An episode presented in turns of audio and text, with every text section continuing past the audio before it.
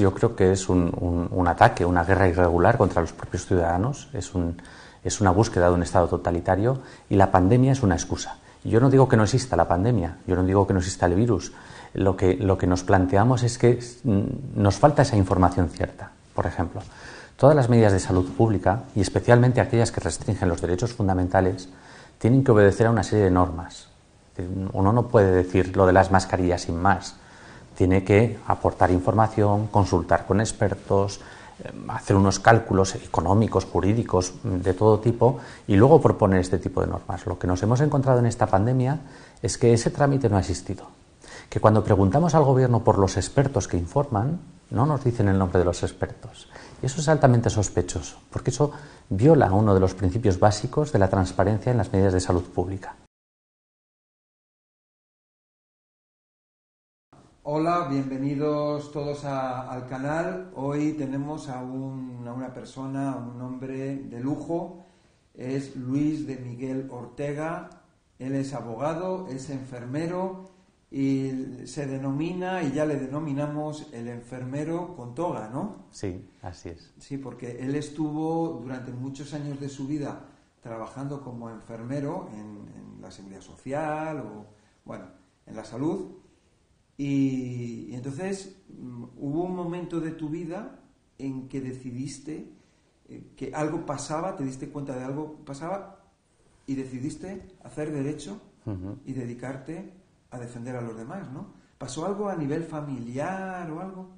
Bueno, este, este, este impulso lo tuve ya desde, desde mucho antes, ¿no? Cuando estudiaba enfermería y veía un poco los problemas que había en la sanidad, en la formación sanitaria, en el ejercicio de la profesión, ya empecé a pensar que tarde o temprano habría que hacer un pinito en, en el derecho.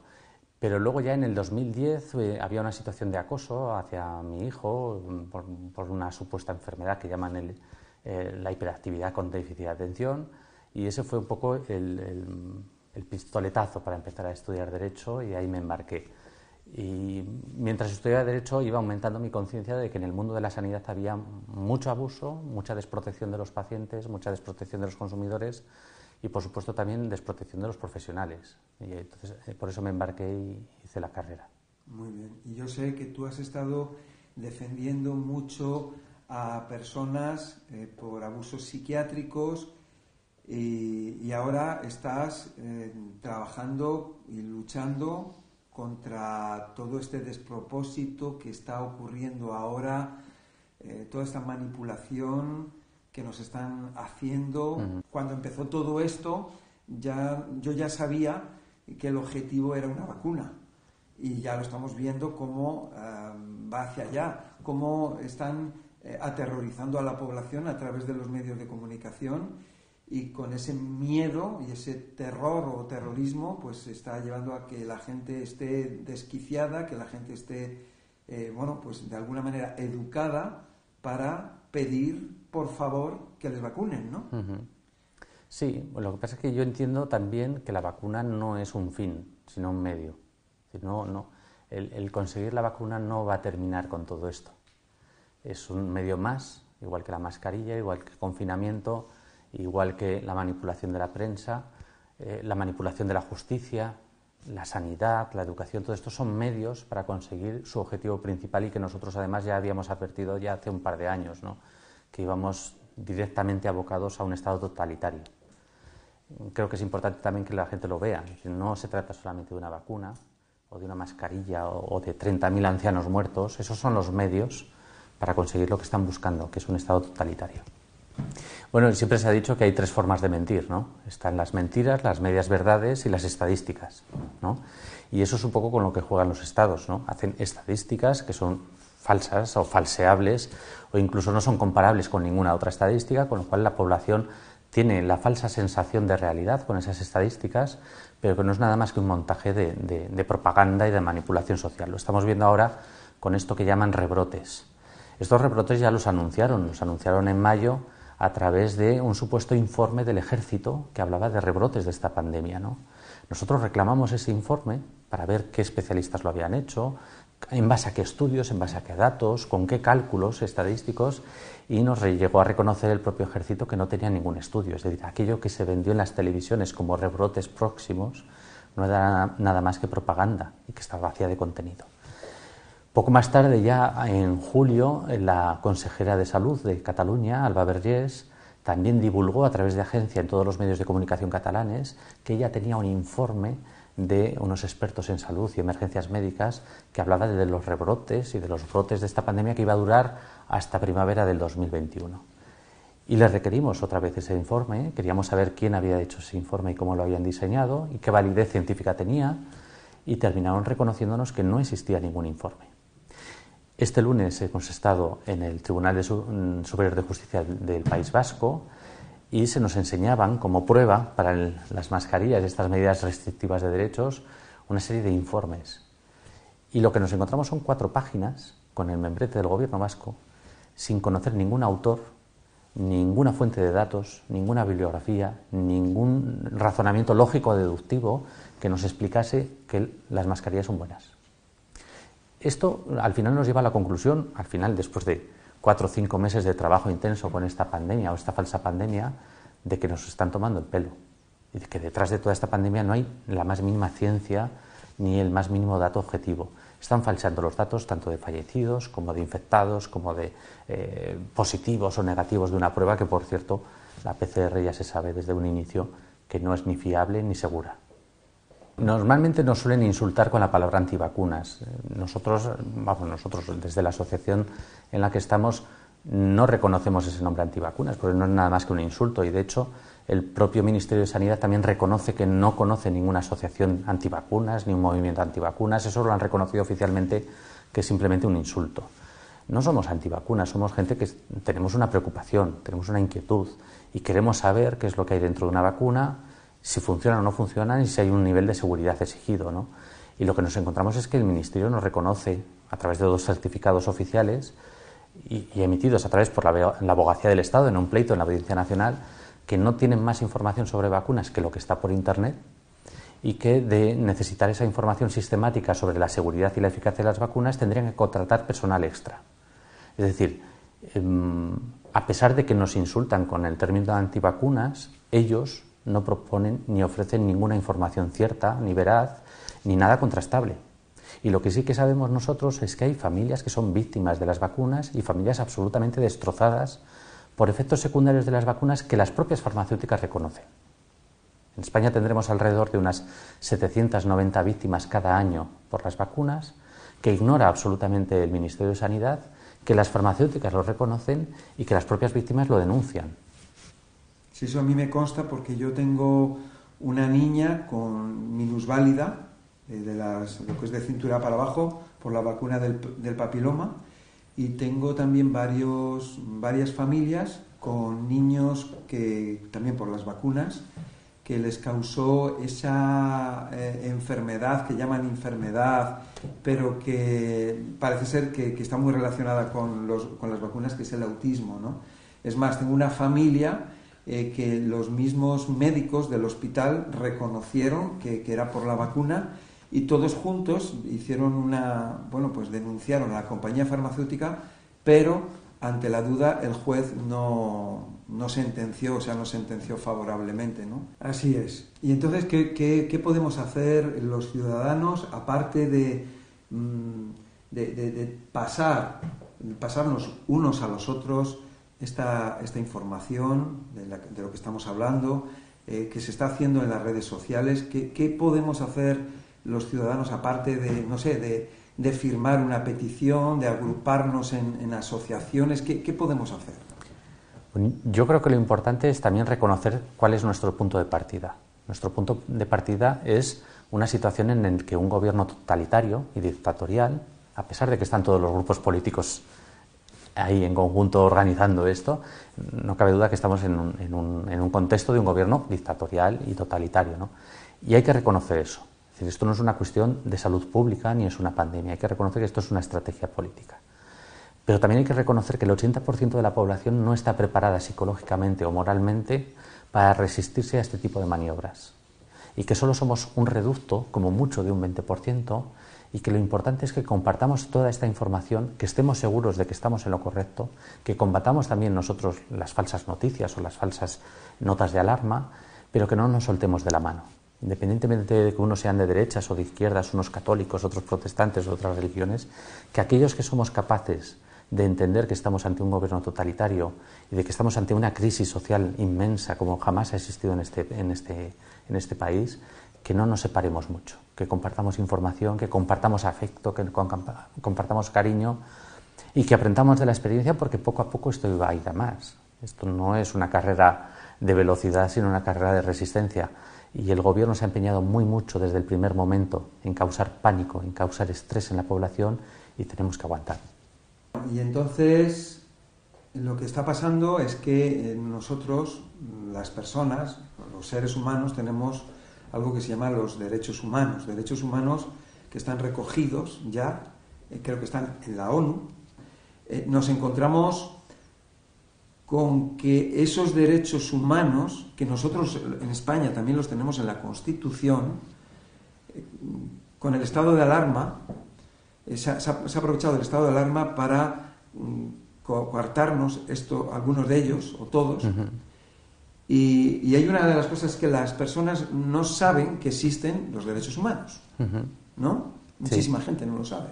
Sí, bueno, hay mucha gente en, principio es un poco una mala educación de los gobiernos hacia los ciudadanos, que nunca han nutrido este concepto de ley natural, derecho natural y de lo que es el valor intrínseco y la dignidad del ser humano. Y por lo menos especialmente en España han tenido mucho interés los políticos en hacernos ver que los derechos son algo que ellos nos dan, que no forman parte de nuestra esencia como ser humano, sino que es un regalo que nos hace la transición o la democracia, cosa que no es cierto. ¿no? Entonces, de la misma manera que los políticos piensan en España que los derechos humanos es un regalo que ellos nos hacen, pues ahora es una necesidad que nos quitan. Y, así es como los están manifestando los políticos. ¿no? Nosotros os dimos los derechos, pero ahora os los quitamos porque os tenemos que proteger. Eso es un absurdo. Los derechos humanos forman parte de la esencia vital del ser humano, forman parte de su dignidad, del núcleo esencial de su propia esencia, y los políticos no pueden tener en mano eso, no pueden dominarlo, no pueden coartarlo. Eh, desgraciadamente tenemos mala formación los ciudadanos en derechos humanos, pero los políticos tienen todavía mucha peor formación. Y sí, es cierto, en el estado de la pandemia han anulado absolutamente todo tipo de derechos humanos, pero no solo los derechos humanos en sí, sino también las garantías, las garantías constitucionales.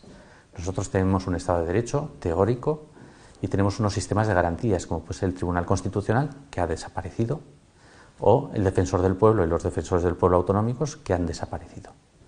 hemos quedado sin esos organismos de control, sin esos organismos de tutela inmediata de derechos fundamentales y todo ha sido de golpe y porrazo y, a través de un supuesto estado de alarma.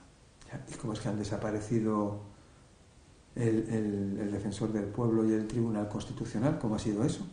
Bueno, al principio de la pandemia el Tribunal Constitucional dijo que cerraban las puertas a todo tipo de procedimiento, que solo atenderían lo urgente y evidentemente hemos visto situaciones muy críticas en este país y el Tribunal Constitucional no se ha pronunciado en absoluto. Eh, solo hubo una anécdota a la hora de suspender una manifestación en, Galicia y bueno, fue una anécdota, digo, porque fue un, un auto del Tribunal Constitucional bastante penoso y bastante triste donde veíamos muy a las claras que el Tribunal Constitucional y los magistrados estaban ajenos a toda esta problemática. Los defensores del pueblo han recibido quejas y denuncias a lo largo del estado de alarma, absolutamente todos, y no se conoce ni una sola resolución que ampare los derechos fundamentales de los ciudadanos españoles a través de esta institución de control que son los defensores del pueblo. ¿Y por qué? ¿Por qué? ¿Qué, ha pasado? ¿Cuál es la razón? Bueno, yo, como te explicaba antes, esto supera mucho más allá que el motivo de una pandemia, esto excede mucho más allá de lo que es una cuestión sanitaria y es un ataque político. Entonces, como ataque político han tomado control de los medios de comunicación, de la justicia, de la enseñanza, de la sanidad, han tomado control absolutamente todo, han parasitado la sociedad y nos han dejado absolutamente desarmados. Bueno, Luis, entonces, a ver, esta pandemia que, es que tenemos, estamos todos muy confusos porque hay muchos datos y hay personas que dicen por ahí que, esto de la pandemia es verdad, otros dicen que es mentira. Eh, realmente, desde tu opinión, tú como, eh, como letrado, como abogado, como investigador, como enfermero, ¿qué, qué, qué, es lo que piensas? ¿Qué está ocurriendo? Pues como, como, te he dicho antes, yo creo que es un, un, un, ataque, una guerra irregular contra los propios ciudadanos. Es un, es una búsqueda de un Estado totalitario y la pandemia es una excusa. Yo no digo que no exista la pandemia, yo no digo que no exista el virus. Lo que, lo que nos planteamos es que mm, nos falta esa información cierta. Por ejemplo, todas las medidas de salud pública, y especialmente aquellas que restringen los derechos fundamentales, tienen que obedecer a una serie de normas. Uno no puede decir lo de las mascarillas sin más. Tiene que aportar información, consultar con expertos, hacer unos cálculos económicos, jurídicos, de todo tipo, y luego proponer este tipo de normas. Lo que nos hemos encontrado en esta pandemia es que ese trámite no ha existido. Que cuando preguntamos al Gobierno por los expertos que informan, no nos dicen el nombre de los expertos. Y eso es altamente sospechoso, porque eso viola uno de los principios básicos de la transparencia en las medidas de salud pública. Entonces, no negamos que no exista un virus, pero no conocemos ese virus. Nos hablan de un virus, ¿no? Hay una discrepancia continua entre eh, los informes que emite la OMS desde su equipo político y los informes que emite la OMS desde su equipo técnico. Lo que dicen los políticos es muy discordante con lo que dicen los científicos. Y ese es el escenario en el que estamos, en un escenario de confusión, no de pandemia, sino de pandemonium, ¿no? que es la palabra esta que significa confusión. Eh, eso es lo que está pasando. Entonces, no se nos puede acusar de terraplanistas o de negacionistas cuando es el propio gobierno quien tiene la responsabilidad de entregar documentación y no lo hace. ¿Quién es el gobierno el que tiene que decirnos qué expertos están interviniendo y no lo hace? Entonces, evidentemente que algo está pasando, porque nunca mueren en un país 40.000 personas sin explicación, ¿no? Pero también necesitamos saber por qué. ¿Por qué tantos aquí y no tantos en Portugal, ¿no? ¿Por qué España tiene esta tasa tan alta de mortalidad y en otros países no? Y de esto no ha dado ninguna explicación el gobierno. O sea, Japón, 130 millones de habitantes y, alrededor de mil personas que han fallecido, ¿no? Eh, eh, ¿qué, está, ¿Qué está pasando en España o qué está pasando en Italia? O sea, eh, a mí me ha llamado una persona que ha ido a Holanda, ha ido a Ámsterdam, en el aeropuerto, y resulta que allí muy pocas personas llevaban mascarilla. Mm. Ella acababa de salir de Alicante y donde en Alicante eh, estaba al 90% con mascarilla, ¿no? Em, ¿qué, qué, está ocurriendo? ¿Por qué, qué, está pasando con los medios de comunicación que nos están metiendo eh, tanto miedo? ¿Por qué meten más miedo aquí y en otros sitios no? En Bielorrusia resulta que allí el gobierno de, Bielorrusia eh, está negando eh, o sea, eh, la exageración, negando la exageración del problema. Eh, parece ser que le habían comentado, a este, ya denunciado el, presidente de Bielorrusia, que el Fondo Monetario Internacional le había dicho que le daba una financiación, pero a cambio de que hiciera un confinamiento. Entonces, yo si te voy a prestar dinero a ti, que eres una empresa, es para que tú trabajes, no para que dejes de trabajar, ¿no? Entonces, se supone que si no trabajas, te vas a embargar y entonces yo me voy a quedar con, lo que yo te he dejado, ¿no? Exactamente. Salvo que el interés principal sea el de arruinar países, porque es la forma más cómoda de instalar un Estado totalitario. Un Estado arruinado, un país arruinado, donde la gente no tiene recursos, donde la gente depende directamente del gobierno, es un país fácilmente, eh, lo puedes introducir muy fácilmente en un Estado totalitario, por ese estado de dependencia. Precisamente esa es la sospecha que tenemos, ¿no? Quizás esta pandemia sea la excusa para arruinar países, para instalar estados totalitarios. Desde mi punto de vista, esto tiene muy poco que ver con, un virus y tiene mucho que ver con, unas expectativas políticas.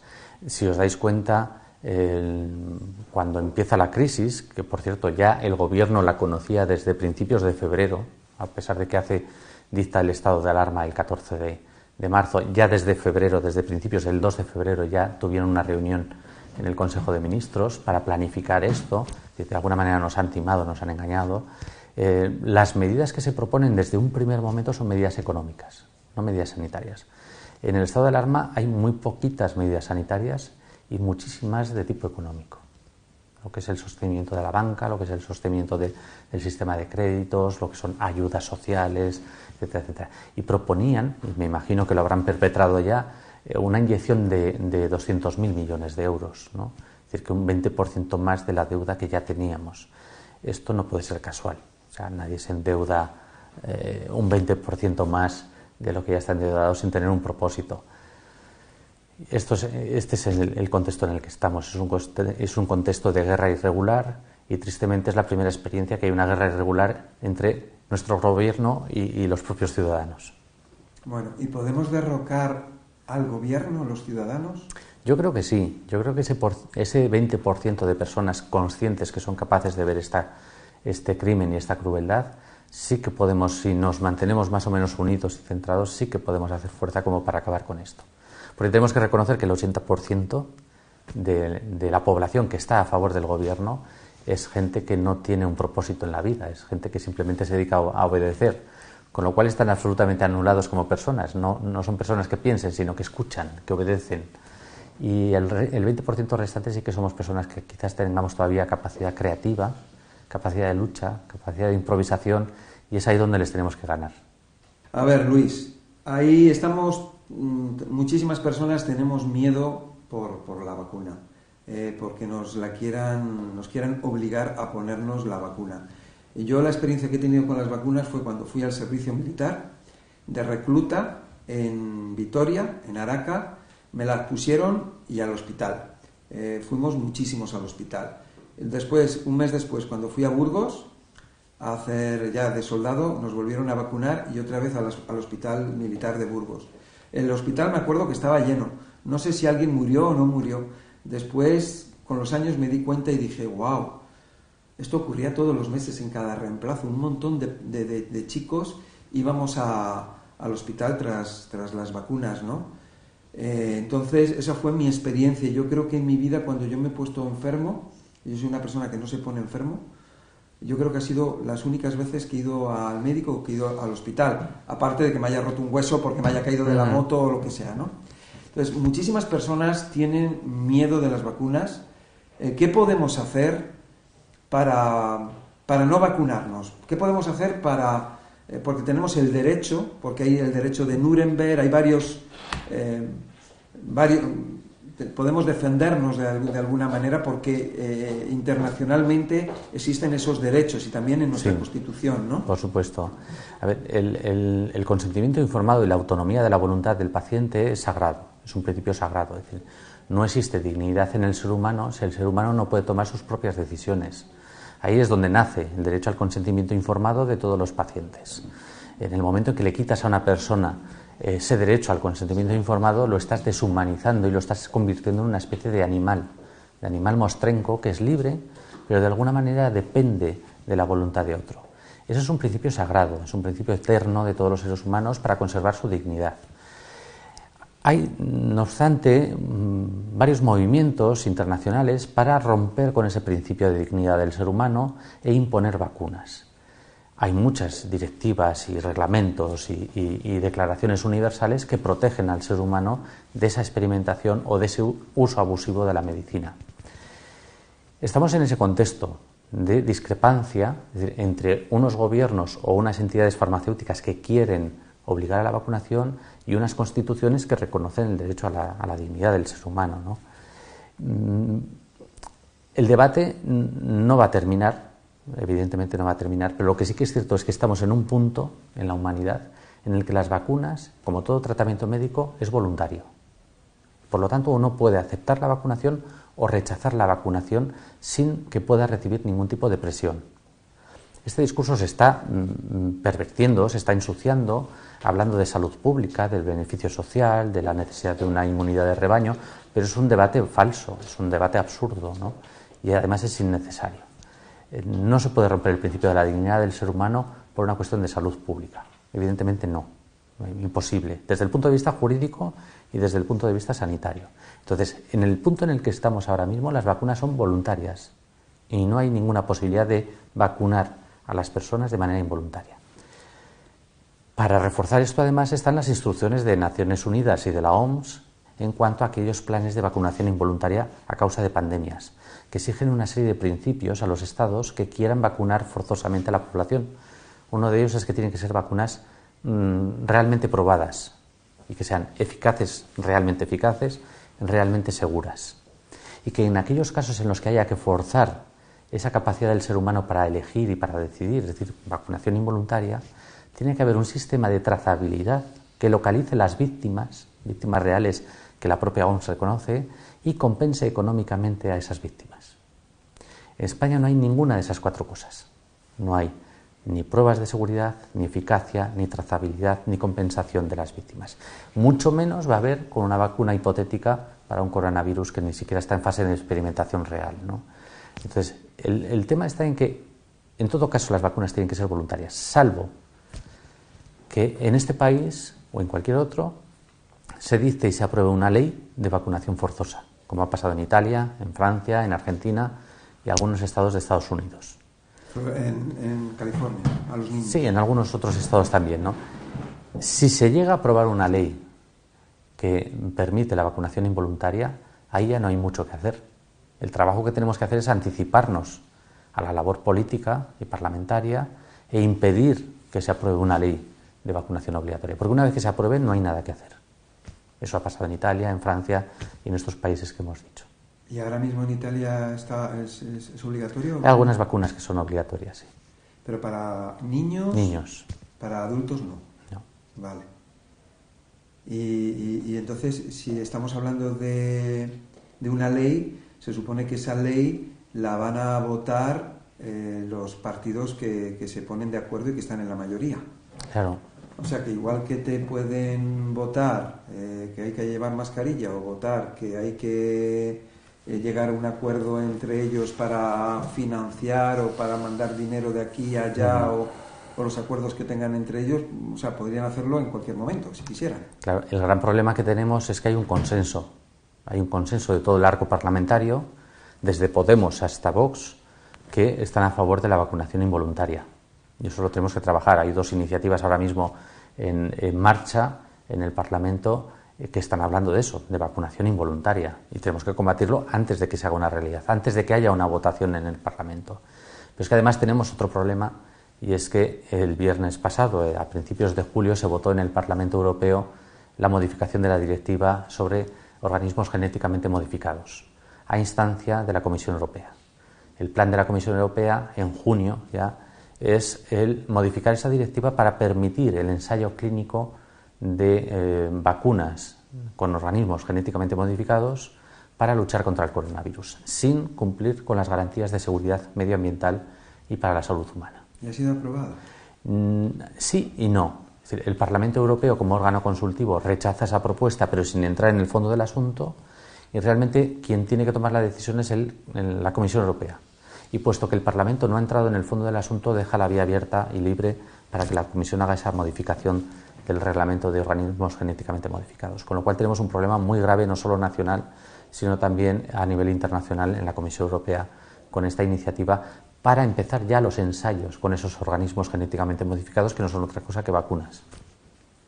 O sea que ya no solamente es para la fruta ni para los animales, sino que también es para las vacunas. Y ese es el problema en el que estamos. Nosotros estamos trabajando para evitar que la Comisión Europea apruebe esa, ese cambio de directiva y estamos trabajando para evitar que Podemos eh, o Vox o el resto del arco parlamentario eh, continúen con este consenso de obligar a los ciudadanos a someterse a una vacunación involuntaria. y entonces el Tratado de Nuremberg no serviría de nada ante una ley de vacunación involuntaria? No, no. Realmente eso es lo triste, es decir, todo lo que se consiguió a través del drama que ocurrió en la Segunda Guerra Mundial y en la Primera Guerra Mundial no, servirá de nada si permitimos este tipo de vacunaciones.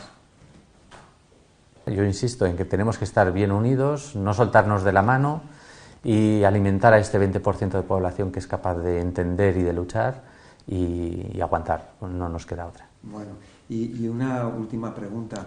¿Tú tienes apoyo de algún colega o de algún grupo, asociación, alguno, algunos más? ¿Hay más personas que están trabajando por ahí que, y que se suman a tu esfuerzo? Bueno, tenemos una asociación de consumidores que es la que nos ampara en nuestras acciones jurídicas. Eh, somos muy pequeñitos, somos muy caseros, pero lo cierto es que gracias a la pandemia, y perdona lo de gracias, pero sí que es verdad que nosotros sentimos un momento de necesidad de transmitir nuestros ideales a la población y de obtener su complicidad y su apoyo. Y hemos recibido muchísimo apoyo y muchísima compañía. Estamos súper eh, encantados, satisfechos y nos sentimos muy a gusto, a pesar de que estamos desbordados de trabajo. Sentimos esas 20.000 personas que en un mes han contactado con nosotros para pedirnos ayuda. nos han dado esos recursos económicos y emocionales que nos permiten seguir adelante, pero estamos tan, tan desbordados por este apoyo y por esta ayuda que, realmente nos sentimos hasta realizados. ¿no? estamos muy contentos con este apoyo. No pensábamos jamás reunir a 20.000 personas en tan poco tiempo y además con este nivel de complicidad y de apoyo. Solo estamos trabajando con Dulce Revolución de Josep Pamies, de MTU, que es otra asociación también de, de su equipo, y es la única gente con la que hemos encontrado una posibilidad de, luchar mano a mano contra esta tiranía y la verdad realmente comprometidos los dos.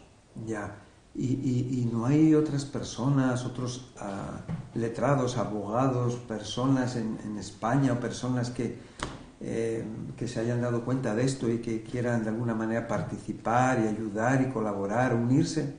Pues imagino que sí, pero no, no hemos cruzado caminos. ¿no? En cualquier caso, siempre hemos estado abiertos a colaborar con cualquier profesional médico, jurídico o político que quiera evitar esta catástrofe a la que estamos abocados. Bueno, pues nada, pues muchísimas gracias Luis, muchísimas gracias. Y nada, pues nada, entre todos estar muy unidos, fuertes y, y tenemos que cambiar todo esto que está pasando, entre todos compartir este vídeo porque es necesario que lo sepa muchísima gente. Muchísimas gracias. A ti. Un abrazo muy grande. Muchas gracias a vosotros.